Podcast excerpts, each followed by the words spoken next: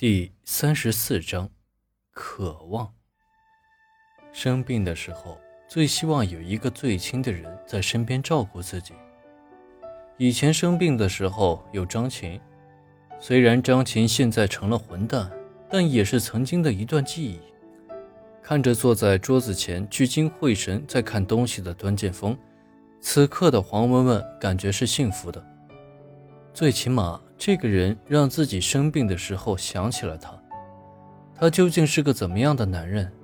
第一次见面对自己的画作进行了入木三分的评论，第二次在书店里边，虽然聊天不多，但也是智慧外露。第三次在电梯里边，自始至终给着自己安慰和勇气。第四次在学校的饭店里边，已然成为了老朋友。从那以后。自己就会时不时的期待着见到他。在开会途中发生的事情，是自己这一辈子都无法忘记的事情。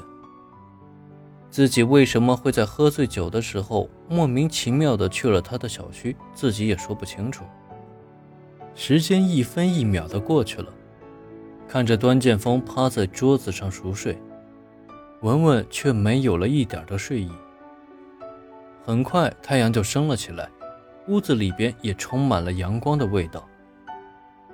坐在副驾驶上的文文已然恢复了精神，看着端剑锋，想起为什么在和端剑锋有了一次肌肤之亲之后，突然有了一些微弱的陌生感，没有了刚开始那样夸夸其谈和肆无忌惮的玩笑。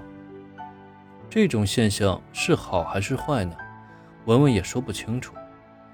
开车的途中。端剑锋和文文基本没有说话，只是在车辆稀少的路面上，端剑锋会紧紧抓住文文的手，文文也任由他握着，没有做出任何动作。就这样，两个人安安静静的到了学校宿舍门口。我先下去了，谢谢你。文文说着，准备拉车门出去，端剑锋拉住了文文，给了文文一个浅浅的。但是意味深长的吻，依然是没有任何的语言和承诺。看着文文下了车，然后调转车头就离开了学校。文文还没有从刚才的吻中回过神来，就看到隋阳站在宿舍门口。感觉隋阳憔悴了很多，憔悴中有着焦急，焦急中又有着些许的兴奋。看着文文从车上下来，隋阳马上就走了过来。那个男人是谁啊？黄文文看着隋阳走向宿舍大门，边走边说：“我生病了，他带我去医院，跟你有关系吗？是不是那次开会的时候遇到那个男人？”隋阳跟在后边，急切的问着，试图想证明什么。这个跟你有关系吗？文文自己也不知道该怎么回答。你知道吗？这几天都急死我了，我把我能想到的地方我都去找遍了，可是就是找不到你。你为什么老是躲着我呢？我为什么要躲着你？在文文的心里，隋阳是个很不错的男孩子，但是此刻的文文不想再对隋阳有任何的伤害，隐隐约约的心里边已经对隋阳有了歉意。不知道那天晚上为什么会那么疯狂。如果和隋阳没有肌肤之亲，自己什么都可以处理好，但是那天晚上是因为心情不好，还是因为隋阳出现的时机不对，还是因为自己对隋阳有所感动呢？听你的声音，是不是生病了呀？我是生病了，但是我不想见到你，你回去吧，我准备休息了。文文顺手把门给关上了。文文，把门打开好吗？隋阳在门口苦苦的哀求说着，靠在门后的文文不禁眼泪掉了下来。隋阳啊，你为什么对我这么好？我承受不起的，你赶紧离开吧，我不喜欢你。隋阳在门外一直敲着门，文文靠在门上听得真而且真。你知道吗？我是真心喜欢你的。他们能为你做的，我都可以为你做。从见到你第一刻时，我就喜欢上你了，你知道吗？你的一举一动、一笑一颦，我都深刻的印在心里。我会对你很好的，我会永远对你好的。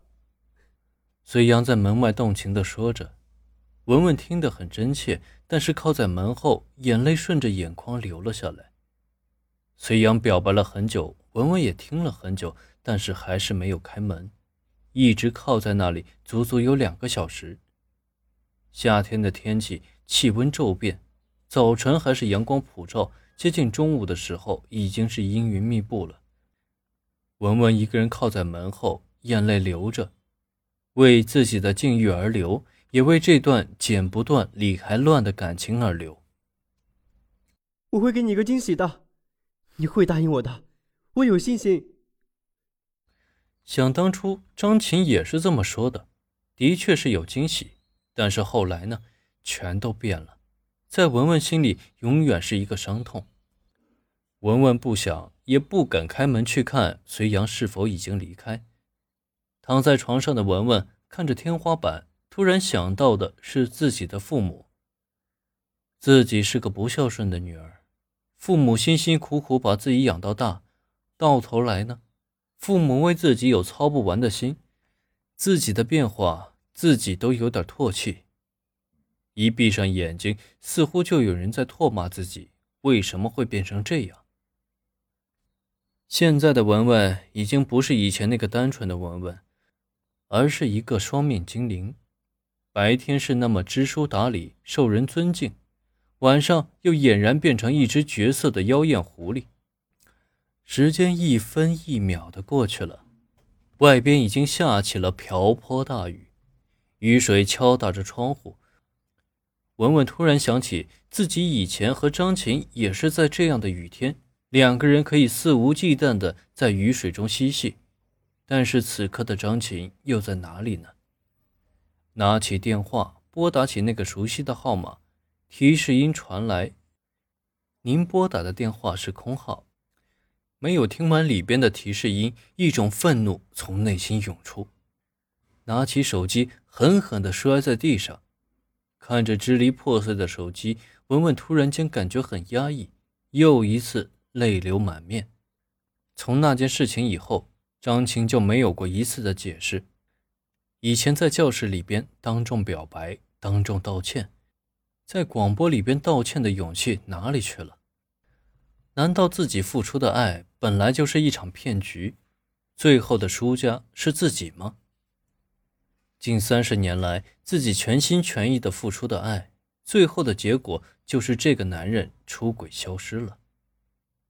是张琴把自己害成这样，让自己不敢再爱，也让自己不敢再接受别人的爱。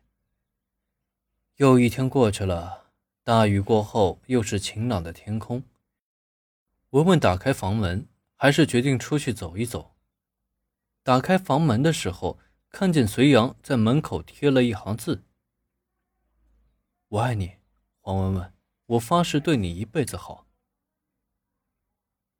看着那几个大字，文文顺手就撕掉了，撕得粉碎，似乎还是在发泄内心的怨气。大学里边的学生已经慢慢的离开了，但是还有部分没有离校的学生。校园里边虽然没有了往昔的喧闹气氛，但还是人流不断。看着走过一对对的年轻人，想到自己是孤单影只，一个人在校园里边慢慢的走着，从来没有这样仔细欣赏过这个校园的一草一木，突然间感觉是那么亲切。